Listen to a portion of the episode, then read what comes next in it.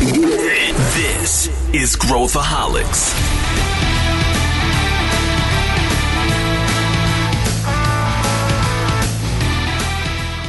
Olá pessoal, aqui é Pedro Weingärtner, eu sou o CEO da ACE e esse é Growthaholics, o podcast onde a gente fala sobre inovação e empreendedorismo. Hoje, se você é uma pessoa extremamente orientada a dados, você vai gostar do nosso podcast e se você é uma pessoa criativa, você também vai gostar. A gente vai falar sobre como juntar esses dois mundos.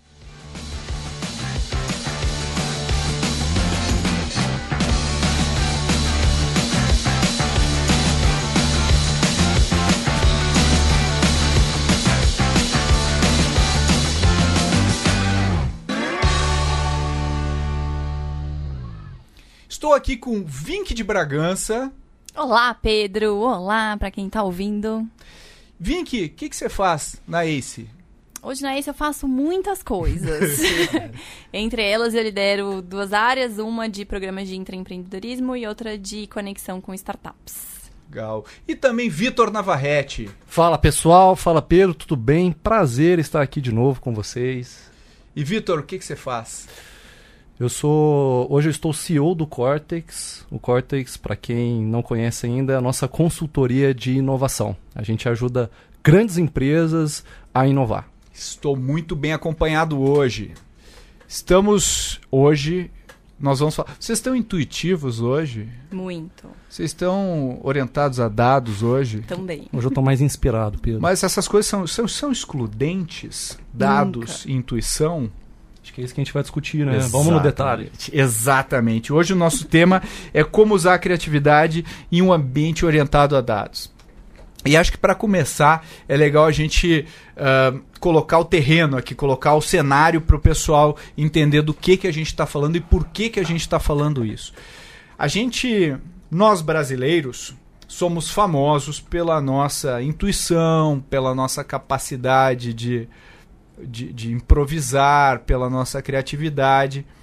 E quando a gente pega outros países e, e- e culturas como o Japão, ah, até as culturas anglo-saxãs, Estados Unidos, Alemanha, blá, blá, blá, é, existe uma coisa muito mais pragmática, uma abordagem muito mais pragmática, orientada a dados.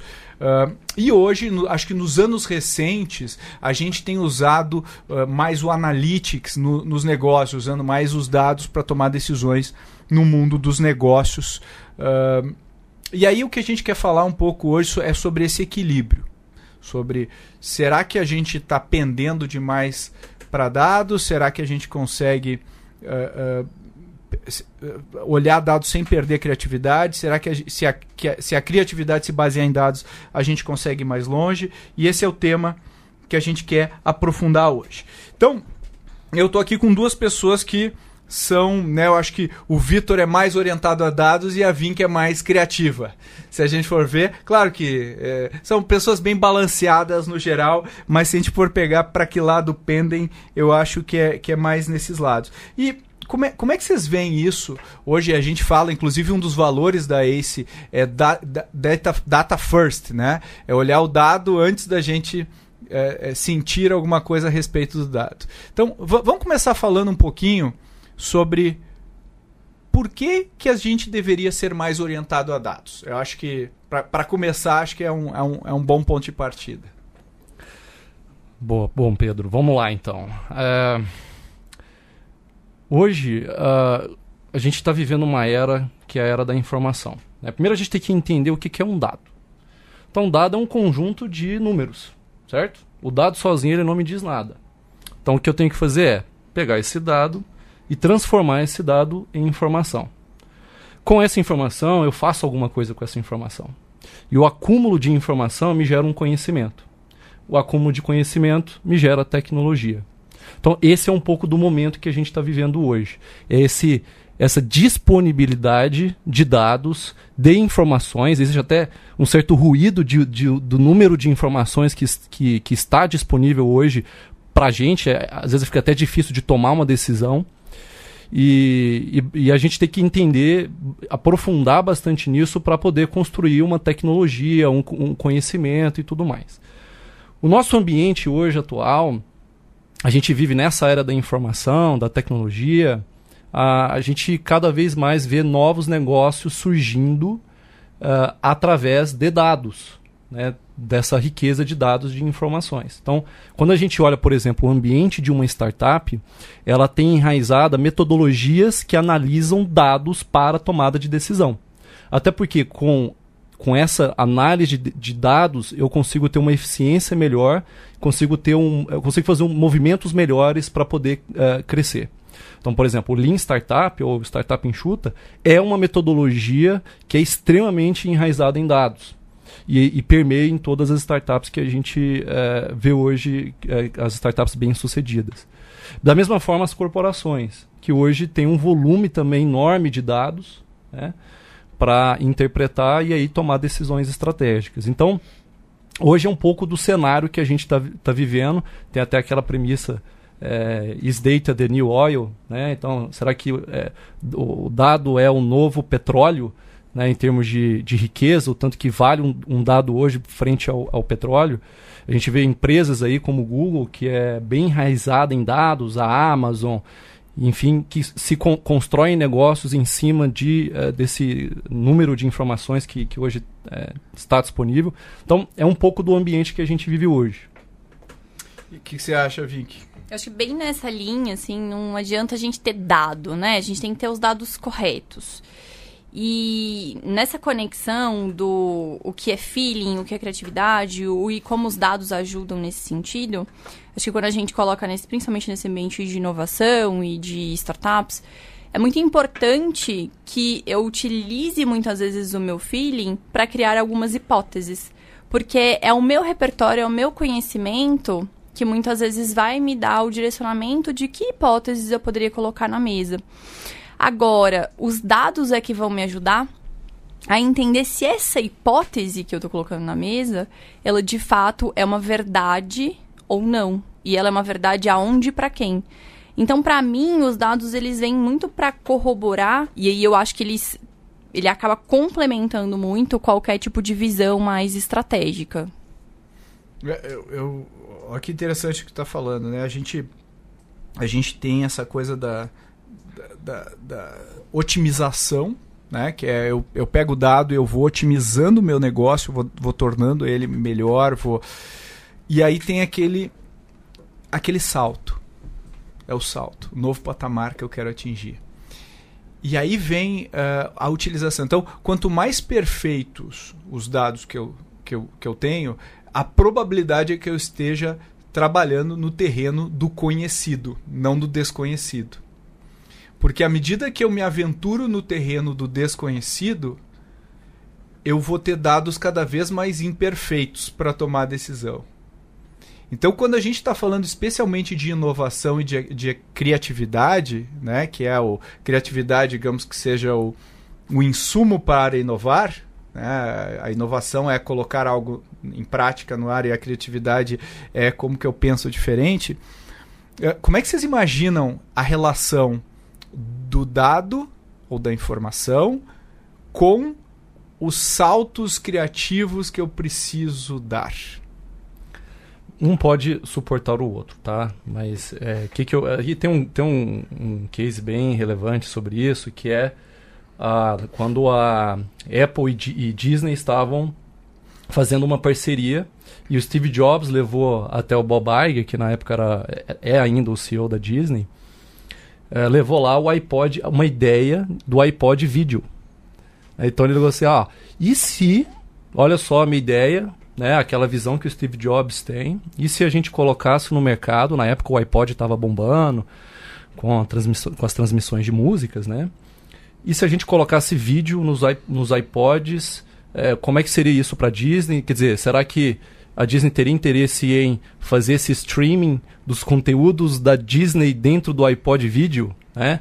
E, e, não foi, e não foi uma ideia, uma visão muito baseada em dados que o Steve Jobs tinha naquela época. Foi muito da intuição dele. Né? O Steve Jobs é um cara reconhecido, foi um cara reconhecido muito pela sua uh, criatividade. Então ele tinha usava da criatividade para poder sair de momentos difíceis e também para poder aproveitar oportunidades de mercado.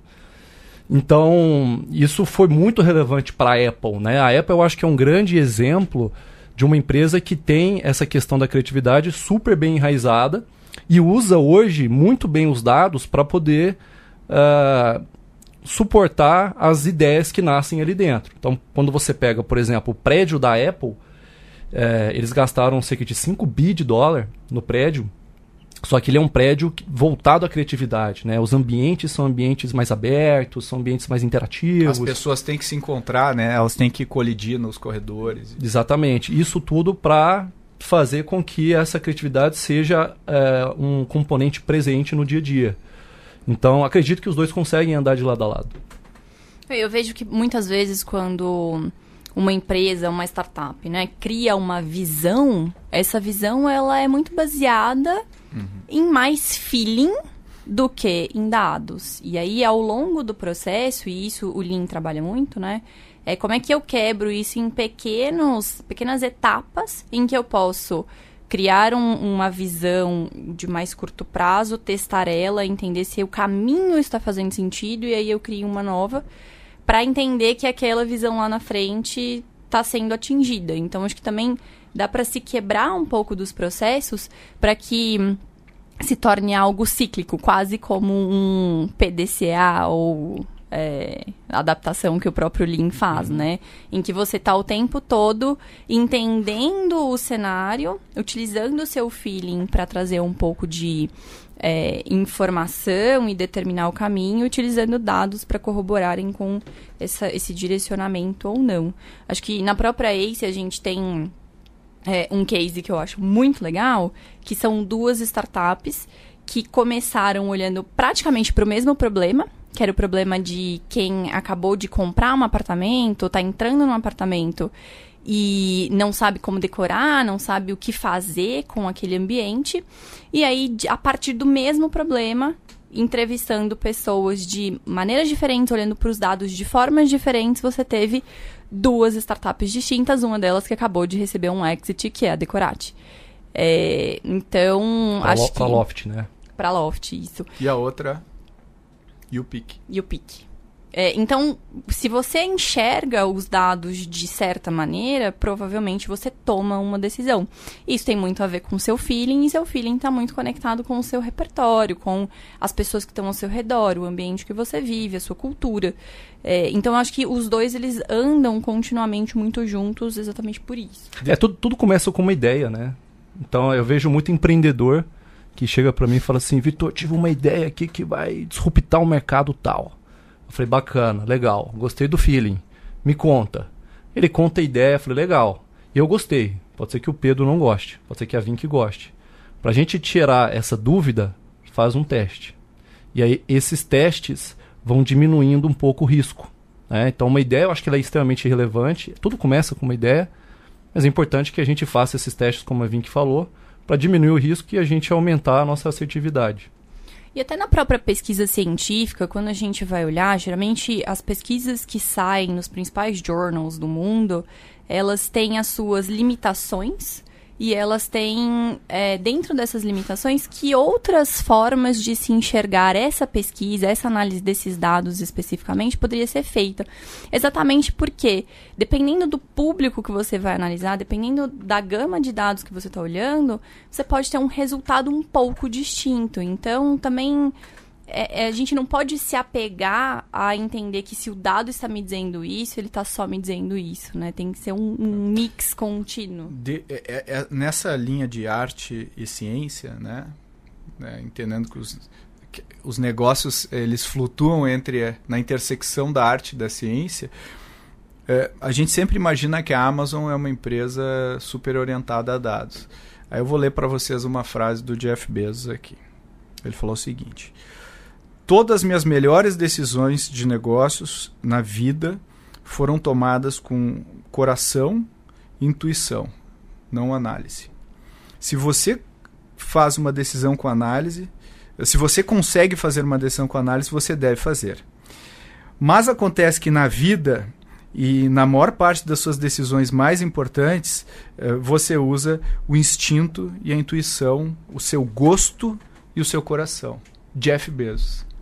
Gente, então, olha só, o próprio guru Bezos falando sobre o papel da, do, da arte e da, do gosto, da intuição, que é muito conectado com o que tu falou, né, Vitor, do Steve Jobs, né, que também era um cara que ele não tinha métrica para entender que é, determinar que as fontes no Mac tinham que ser maravilhosas, mas ele sabia que isso ia, ele tinha uma visão.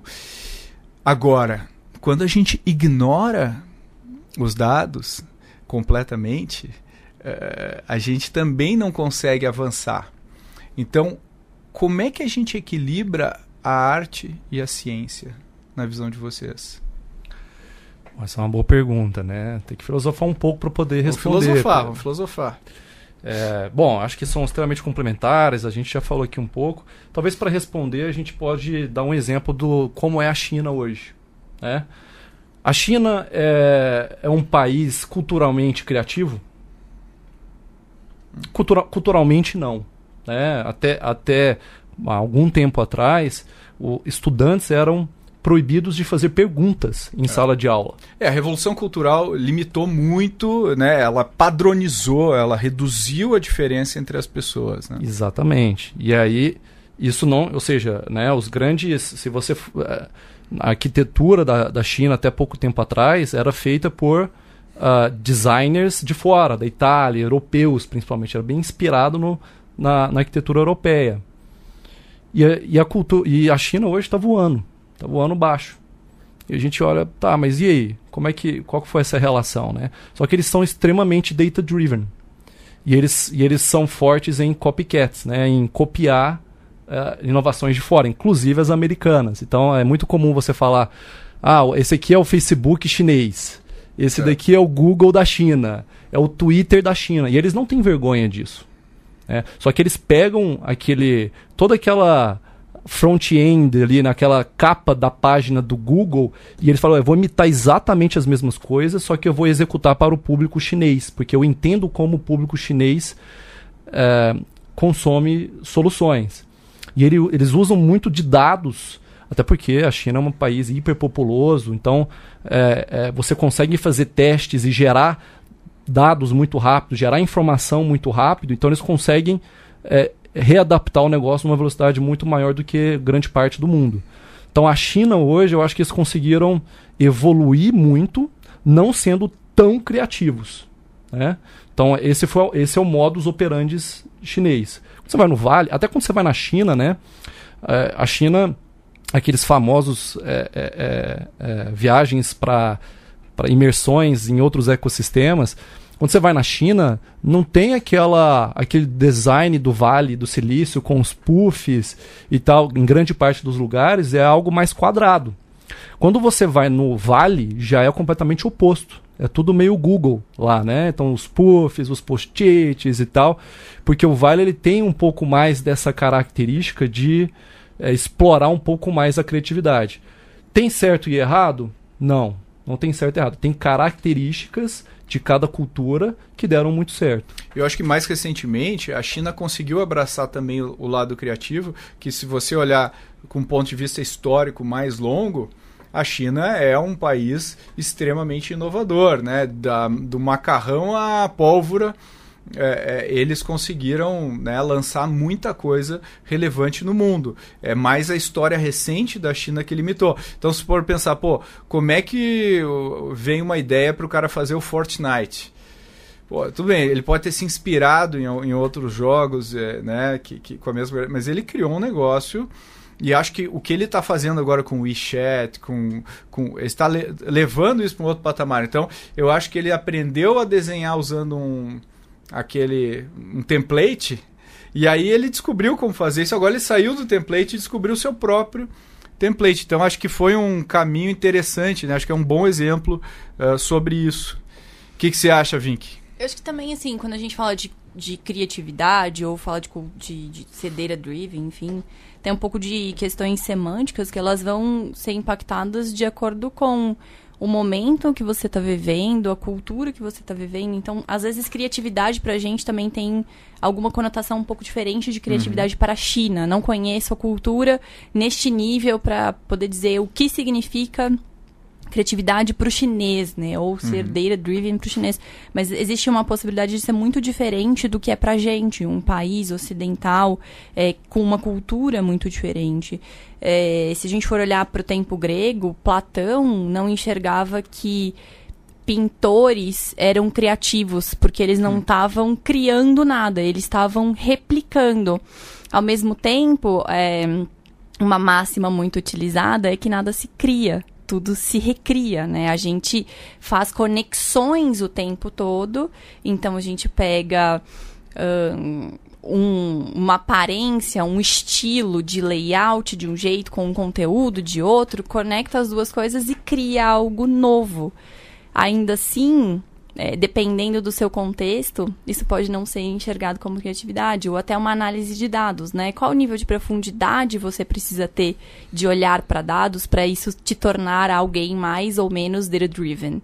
Então, acho que também tem um pouco de questões semânticas. E aí, nesse sentido, quando a gente olha para a corporação, a gente olha para o empreendedor, acho que ser mais criativo, ter mais o gut feeling ou ser mais data-driven também tem muito a ver com qual é o seu objetivo, o, o que você está querendo construir, pelo ponto que você colocou lá no começo. É, até onde eu quero estar na incerteza ou na certeza, né?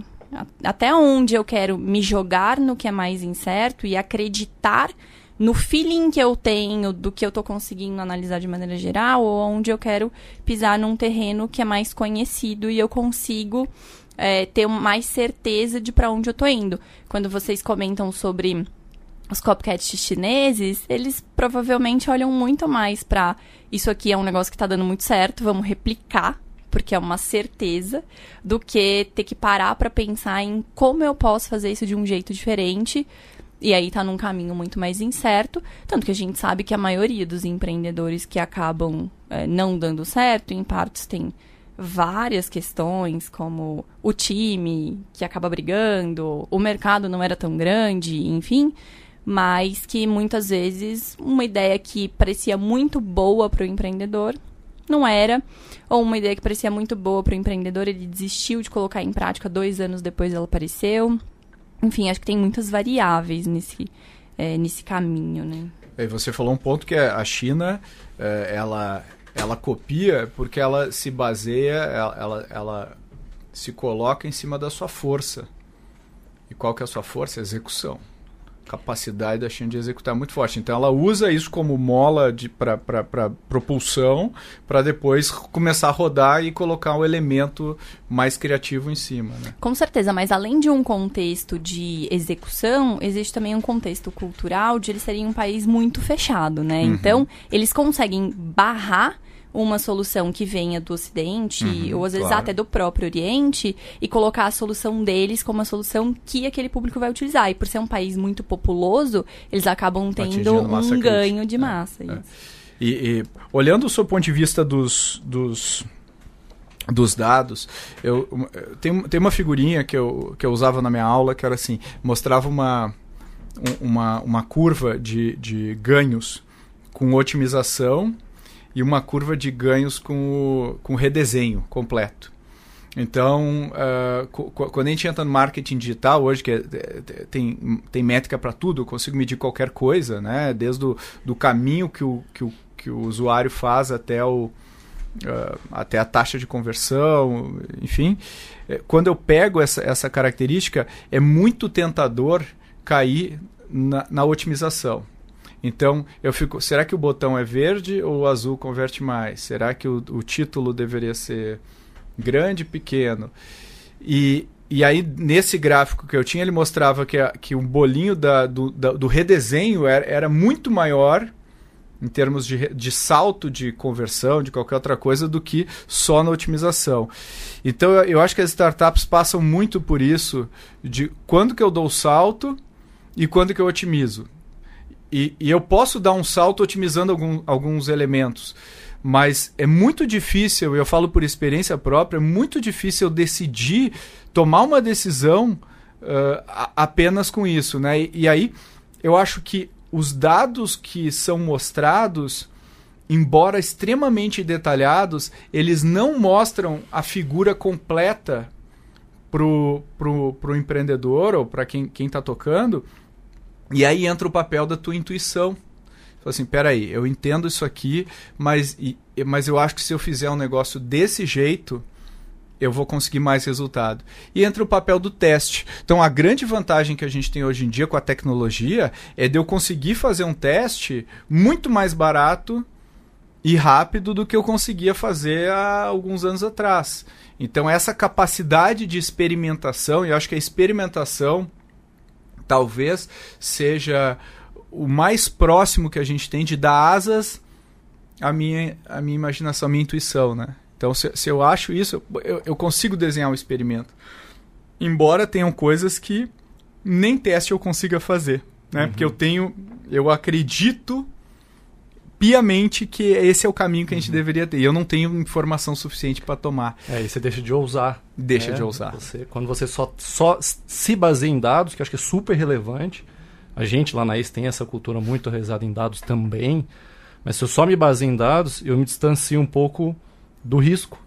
Né? E eu fico. Eu, não, eu deixo de ousar, porque às vezes o dado ele não está completo, então eu espero o momento que ele esteja completo para aí tomar alguma atitude. É. Muitas vezes se, se, perde o timing. O dado está mostrando uma peça do quebra-cabeça e não o, o quebra-cabeça inteiro. Né?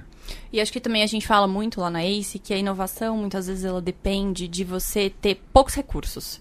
Muitas vezes, quando você tem menos recursos, você precisa utilizar mais a sua criatividade uhum. atrelada a essa análise de dados. Eu acho que a China, novamente, acho que não só a China, mas a Ásia como um todo, é, é um case, tem vários cases muito bacanas de como essa, esse, essa falta de recursos acaba gerando para eles muitas vezes os leapfroggings, esses movimentos em que eles pulam uma tecnologia que muitas vezes vai demandar mais custo, mais recurso, como a das maquininhas, e vai direto por uma tecnologia de pagamento online, direto por cartão, alguma coisa do tipo, exatamente porque eles evitam essa curva de otimização, né? Eu estou indo só para um caminho que não necessariamente vai me levar para o próximo nível de meio de pagamento ou de entendimento do, da, da, minha área financeira aqui, ou em outros lugares da Ásia que você passou direto do da comunicação por cartas e coisas do tipo e foi para um telefone celular, um telefone móvel, ao invés de passar para um telefone fixo. Muitas vezes essas essas barreiras que você mesmo cria de ter poucos recursos te colocam nessa posição de ter que usar muito mais, como o Vitor disse, né? Para atingir objetivos que vão trazer muito mais retorno, né? A gente podia fazer alguns paralelos. Né? Então, não sei o que, que você acha, Pedro. Não sei se vou não, atrapalhar suas perguntas. Mas, vamos, por exemplo, agência de publicidade e Google. O que, que vocês acham? Em, que sentido, assim, em termos de, de, Google AdWords versus o como era o mercado de agência de publicidade, é. que é muito pautado em criatividade e tudo. É, se pegar o mercado brasileiro, que está muito orientado a, a, a, a, a premiação, ao, ao, ao Cane, ao BV, né, que, que, que acaba uh, induzindo o cliente uh, indiretamente a tomar uma decisão que não é baseado no seu, no seu maior interesse, né, que é o resultado, está dando lugar agora a uma decisão mais pragmática. Então, o que está acontecendo, por exemplo, a mídia de performance, ela roubou muito o cliente do da mídia uh, tradicional. Por quê?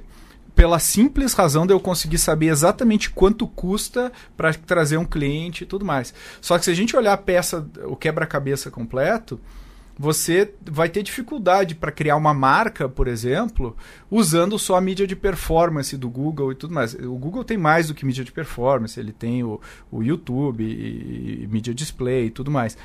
Mas o ponto é, se eu olho só para só isso e otimizo só para isso, eu acabo me limitando. Por outro lado, é o dataset que eu tenho hoje para trabalhar.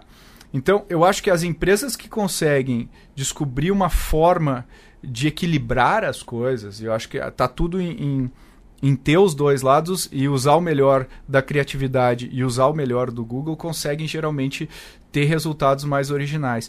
Só que eu acho que o que, a gente está fazendo, a gente está vivendo num mundo em que é muito difícil fazer benchmark. É muito difícil, porque quem que é o melhor cara do mundo em, eh, sei lá, venda de seguros online? Eu tenho certeza que o melhor cara do mundo na venda de seguros online daqui a, a cinco anos é, é, vai ser outro cara, provavelmente, e vai fazer outras coisas que esse cara de hoje não faz. Então, talvez você. O melhor benchmark não seja o cara que melhor vende seguros online, mas o cara que melhor vende coisas online. E aí eu, eu, eu começo a fazer esses paralelos para conseguir. E, e, aí eu tenho muito menos certeza de que isso tal, vá funcionar. Mas a alternativa é eu, eu, eu me colocar num patamar inferior porque eu não disponho de informação clara so sobre isso. E eu acho que é essa armadilha que várias empresas caem, por exemplo, no marketing. Isso faz sentido ou se eu viajei demais? Não, acho que o marketing, talvez, o marketing tem vários marketings, né? Então você falou do marketing de performance, mas por exemplo tem o, o trade marketing que é usa, bebe muito da criatividade. E a gente vê, por exemplo, startups hoje, uh, principalmente as que são unicórnios no Brasil, a 99, enfim, que usam muito da criatividade no marketing, no trade marketing, marketing de rua, para poder capturar mais passageiros, mais motoristas. Então, e muitas vezes não tem exatamente aquele, aquela, aquele dado que fala que o motorista, o playbook, né? aquele playbook que fala, ah, o motorista mais satisfeito é aquele que tem que ter uma garagem para ele. Não tem esse dado, mas o trade vai lá, pega uma, um garageiro e plota tudo de 99 ou de Uber e faz uma comunicação e fala que ele pode trocar o pneu dele lá com desconto, etc. E isso naturalmente gera um engajamento, mas não tinha nenhum lugar falando. E isso ainda veio de uma organização que é uma startup que é super pautada em dados. Então, é isso. Então, é, um, é esse equilíbrio, né? E acho que a própria publicidade também está mudando muito, né? O McDonald's ali da Paulista, ele não chama Mac, né? Uhum. M, E, acento, Q, U, I, à toa. Ele chama exatamente por utilização de dados de social para o que, que eu posso fazer com isso na publicidade. Então, eu posso envelopar um, uma loja é, utilizando uma, uma expressão mais utilizada pelos jovens que estão ali na mídia social fazendo uma brincadeira com a marca. É, acho que também muitas empresas começam a criar a sua publicidade, entendendo qual é um pouco melhor o perfil do consumidor e para onde eu vou direcionar essa peça publicitária especificamente. E aí você começa a trabalhar com um pouco mais de diversidade ou com mais assertividade, seja nas palavras utilizadas, eh, seja nas imagens que são escolhidas. Antes, era muito no feeling mesmo, né? O publicitário ele tinha que sentar ali e vender uma história. Ele tinha que contar uma história para o cliente, para o cliente comprar e falar não, ok, vou confiar que isso aqui vai funcionar. Hoje não, hoje já consegue ter um pouco mais de direcionamento de quem são esses públicos, como pode ser que eles aceitem essa informação. Agora, se a gente compara diretamente com uma é, com o Google, né, com o Google AdWords, aí é um pouco difícil de você é, garantir tanta assertividade, ao mesmo tempo acho que você tem que ter criatividade para poder criar as suas campanhas ali dentro, porque os dados não vão te dizer qual é a melhor frase de anúncio principal exatamente, né? Então acho que tem sempre um mix dos dois aí. Eu é, acho que dado serve de alimento, né? A gente tem que se alimentar com os dados e, e, e processar, porque mesmo o cara que criou o Mac, ele usou né? Porque Muito. não tinha um, uma certeza de que isso ia funcionar e ele pegou, ele usou dados imperfeitos para tomar uma decisão. E eu acho que é, essa é a dificuldade. Agora tem um elemento que é o que a gente trabalha no nosso dia a dia, que é legal, eu tenho uma intuição, eu, eu, eu tive uma ideia criativa e eu, e eu da, dali a colocar o meu produto no mercado, ou colocar essa ideia no mercado, eu tenho coisas que eu posso fazer para reduzir o meu grau de incerteza e, ao mesmo tempo, uh, me dar outras ideias. E, e aí eu, eu queria que a gente, se a gente puder comentar um pouco sobre ir a campo, olhar o cliente, conversar com o cliente, fazer o que a gente chama de validação e o valor que isso tem a partir da intuição, como que eu transformo isso em um dado, mesmo que ainda imperfeito, mas me dando um grau de certeza muito maior do que eu tinha antes, né? Eu tenho um, um caso bem bacana do, de um cara que a gente nunca falou aqui, Pedro. Hum. Certo, Rê? Que é o Clayton Christensen. A gente Opa, nunca falou. Falecido, nosso amigo. Nosso amigo Clayton Christensen. Falamos bastante dele aqui nos últimos podcasts. Ele tem uma, uma metodologia que se chama Job to be Done, que é o trabalho a ser feito com aquele produto, com aquela solução, pelo consumidor, pelo cliente. Então, a teoria basicamente diz que ah, o- o- toda pessoa o, ah, contrata algo para realizar uma tarefa. Então, está contratando algo para realizar uma tarefa. E aí tem um experimento bem bacana que eles fizeram, que foi um fast, um fast food, uma, uma- agora eu não sei se foi McDonald's ou Burger King, ou enfim, era nos Estados Unidos. E eles queriam entender por que, que o consumidor consumia milkshake. Por que raios as pessoas compram milkshake? E aí eles, ele usou muito da observação, de de fato estar em loco dentro de uma, de uma lanchonete, observando quem que entrava na loja, como é que era feito o pedido, qual, que horas que esse pedido era feito. E aí, depois de muita observação, ele chegou à seguinte conclusão. Ele descobriu que as pessoas que adquiriam o milkshake eram pessoas solteiras. Ou seja, não solteiras, não, mas elas iam, entravam na loja sozinhos. E aí, o que, que isso tem a ver com o milkshake, né? E era, e era ainda em um horário pela manhã. Então, horário pela manhã e pessoas sozinhas. E aí eles começaram a aprofundar do porquê e conversar com as pessoas e tudo mais. E eles entenderam que o milkshake era contratado para cumprir uma tarefa de ser um companheiro de viagem para o trabalho. Ou seja, as pessoas passavam lá na lanchonete de manhã, as pessoas estavam sozinhas, ou seja, não tinham com o que distrair, uma conversa no carro, e eles iam lá na loja para pegar um milkshake, que é um produto viscoso, que demora um certo tempo para poder te- terminar, e, e isso servir da tarefa de, de fato, ter um, um acompanhante, algo para fazer durante esse caminho. É, isso é, é muito fruto da observação, né? de estar lá em loco, observando e entendendo o cliente, do porquê das coisas e tudo mais. Então essa foi uma descoberta que é fenomenal, você consegue readaptar todo o negócio para isso, né? Colocar promoções em horários pela manhã, adaptar o drive para poder receber essas pessoas, porque são pessoas que precisam ir para o trabalho, elas não querem pegar fila, então você facilita esse trabalho, né? Facilita que esse trabalho aconteça, tudo isso para poder impulsionar o negócio. Então é fundamental essa observação e contato com o cliente para poder servi-lo melhor. Acho que a gente tem até um case muito mais antigo de como isso se dá, que é o case do Elton Mayo, né? Que há muitos anos atrás, na Western Electric Company, ele foi fazer um estudo para entender como é que eu aumento o engajamento dos colaboradores que estão ali.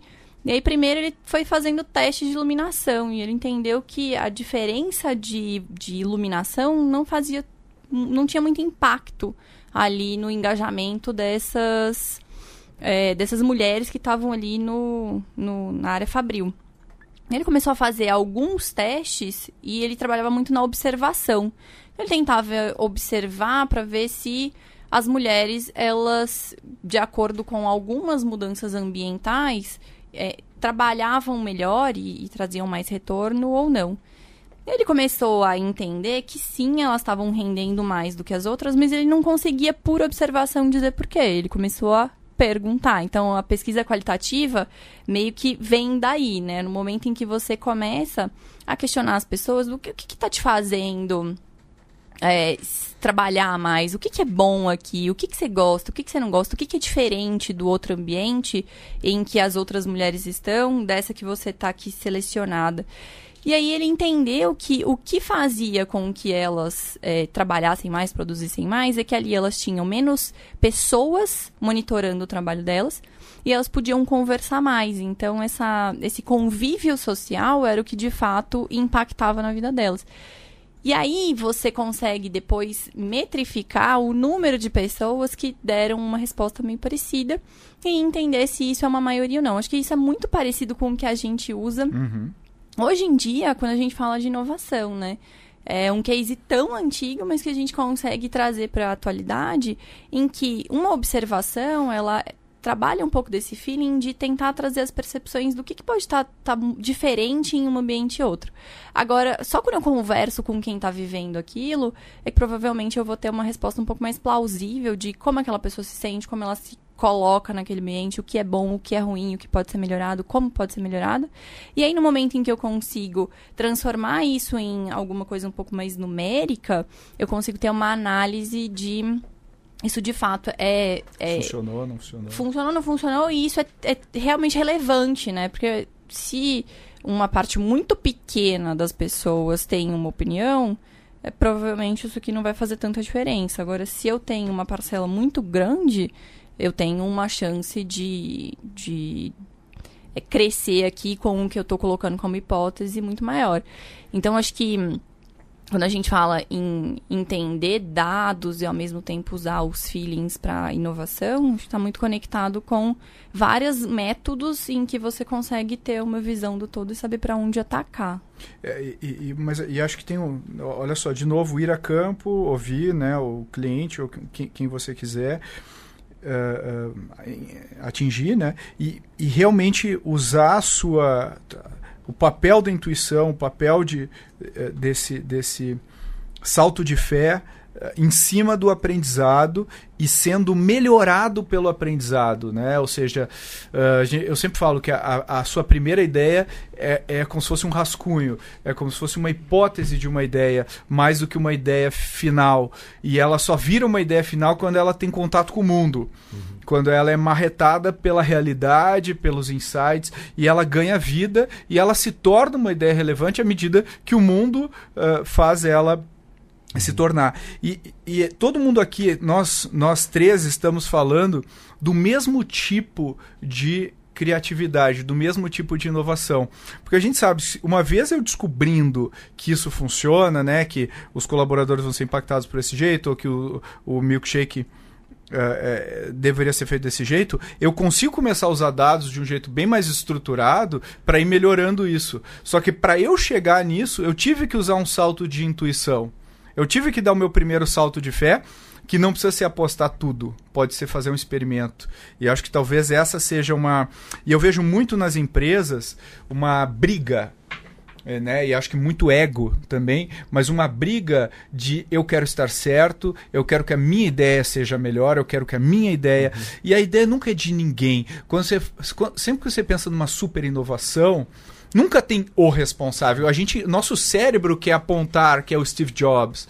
Mas olha quanta gente trabalhou no iPhone. Uhum. São milhares de pessoas que trouxeram um monte de coisa. Quando a gente pensa num filme, quantas pessoas. Ah, não, esse diretor é maravilhoso. Não, mas o diretor de fotografia, ou o cara de efeitos especiais, ou. Quer dizer, se pegar todos os personagens que estão envolvidos para fazer alguma coisa chegar no mercado, tem muita criatividade, muita gente envolvida. Então, quando a gente está numa discussão e tem uma briga, ah, não, acho que essa é a melhor ideia, eu acho que eh, a primeira coisa que a gente deve fazer é como é que a gente testa que você eh, tá certo ou, ou, e a gente nunca vai ter a certeza absoluta uhum. mas como é que a gente se aproxima uma vez eu, tem um livro que eu gosto muito que se chama How to Measure Anything é o nome do livro e é, é um, é um ex-consultor e o cara ele faz vários exercícios mentais que eu gosto muito e ele, e ele me deu uma definição de medir que eu gosto muito, que eu uso até hoje, que ele fala assim: medir não é chegar na precisão do, do número. Medir significa reduzir o grau de incerteza. Então, a gente poderia chegar num, numa sala e falar: olha, eu tenho quase 100% de, de certeza de que uh, não tem ninguém com menos de 10 anos de idade ou acima de 60 anos de idade nessa sala. Eu não, não, eu, não, eu não, não cheguei na idade da Vink, mas eu consegui encaixar ela num range que me reduziu o grau de incerteza. Então, se a gente conseguir é, é, usar ferramentas para reduzir nosso, nosso grau de incerteza, a gente consegue chegar mais perto do que seria verdade ou, ou, ou mais perto do que seria uma redução do risco da, daquilo dar errado. Mas sempre tem um elemento, se eu quero ser inovador, sempre tem um elemento de um salto de fé. E quando a gente olha qualquer inovação, seja essa, seja qualquer coisa que a gente vê de inovação, olhando no retrovisor, tudo é muito linear e bonitinho. E aí ele teve aquele momento eureka, e aí ela pegou e ligou para aquela pessoa, e aí chegou aquela designer que fez a Nunca é assim. Sempre quando você está no meio do furacão, não parece que você está inovando, não parece que você está criando algo novo. Parece que você está lutando e é e aquilo tem muita chance de dar errado e aquilo polariza e numa discussão tem metade do grupo que acha que aquilo é loucura. Então é muito difícil contar com a intuição uh, tendo dados imperfeitos? Eu acho que esse é o grande desafio dos empreendedores, intraempreendedores em geral, né? Uhum. A gente faz muito, muitos programas com, empresas, grandes corporações que querem fazer inovação e fazem programas de intraempreendedorismo. E, e, e, os programas de empreendedorismo eles começam através de ideias. Quer dizer, tem todo um exercício de entender o mercado, fazer uma tese que faça sentido estrategicamente para a companhia, mas fato é que os colaboradores eles submetem ideias. Né? Então, esse é o início da jornada. Inovação para nós é, é, significa ideia mais execução. Então existe esse primeiro estágio da ideia que é, vem muito da vivência da pessoa, da criatividade e tal, mas de fato é a execução que vai dizer se ela está no caminho certo ou não. Muito comum, uh, algumas pessoas de vez em quando me copiam em alguns posts de alguma startup que está crescendo e a pessoa me fala o seguinte: ah, eu tive essa ideia lá atrás, lembra que eu te falei? Copiou minha ideia. Fala, mas por que, que você não executou? Né? E a gente não olha a, os tombos que aquele empreendedor passou. A gente acha que foi só a ideia que perseverou, mas de fato tem todo um aprendizado, olhando no retrovisor, né, Pedro?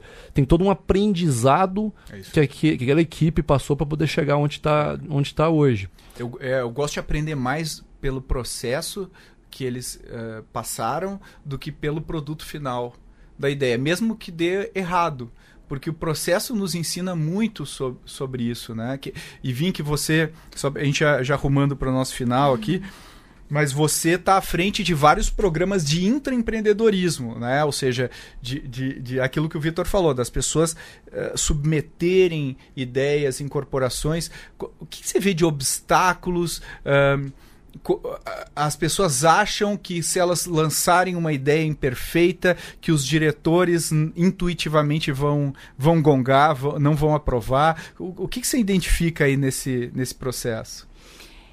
Aqui no Brasil eu ainda enxergo muitos problemas sistêmicos. E todos os problemas sistêmicos estão muito conectados com pessoas. A gente sempre fala que inovação é, são pessoas, não é tecnologia, né? E aí você tem desde aquelas que querem colocar uma ideia, mas têm medo do julgamento. Então, é, criar e ter ideias é arriscar, né? Inovar é arriscar. Então, é necessário um pouco mais de tomada de risco. Ao mesmo tempo, é necessário um pouco mais de open mind, e aí é muito no sentido do que você até comentou, né? Várias pessoas criticando uma mesma ideia elas conseguem trazer ângulos diferentes por seus repertórios distintos e isso só agrega e constrói. Inclusive, um case muito legal da Disney é, do momento em que eles saíram aquele, daquele vale em que todos os filmes estavam ficando meio ruins, não tinham muita adesão e compraram a Pixar e a Pixar entrou e ajudou eles a criarem um sistema de brain trust em que um, um primeiro draft ali do, do filme chega, todo mundo vai criticar o filme, não está criticando a pessoa, né? Então separa um pouco os dois. A crítica do filme, ela vai muito ali para co-construir. Então aquele draft, ele pode ser muito ruim, muito fraco, porque a ideia é sair de lá com algo muito melhor. Mas a gente precisa tirar um pouco desse lado mais egóico de dentro da corporação, tanto para a pessoa que está no cargo de gestão, numa execução, num, num executivo um pouco mais de é, alto nível, não ter o receio de que essa ideia ou de que quando isso seja executado, essa pessoa vai tomar o lugar dela é, ou achar que isso vai diminuí-la, né? Então, então, quem está ali em cima tem que mais é estimular e, e potencializar quem está na ponta.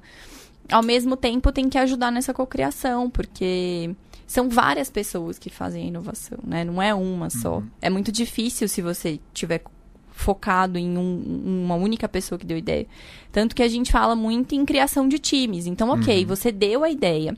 Agora, quem é o time que tem que fazer parte disso para potencializar essa ideia? Ou até no momento de discutir essa ideia vai para frente ou não, muitas vezes a discussão não deveria estar tá na ideia, e sim em como ela está resolvendo o problema ou qual o problema está sendo resolvido. Ele tem potencial, ele pode gerar um grande impacto se a gente não resolver, é, acho que falta um pouco ali de trabalho de mudança de modelo mental mesmo, né? Como eu enxergo as coisas e de que forma eu posso mudar alguns comportamentos para que a inovação aconteça de maneira mais fluida.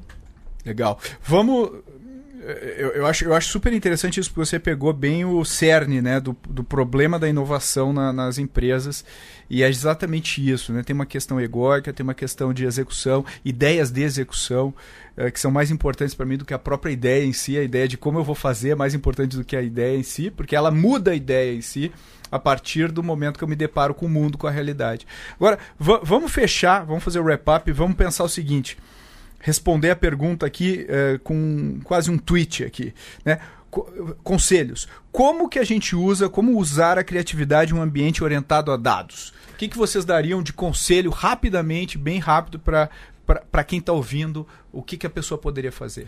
Abusar da criatividade, principalmente para construir novos caminhos e sair de momentos difíceis e se estruturar em dados para tomar as melhores decisões.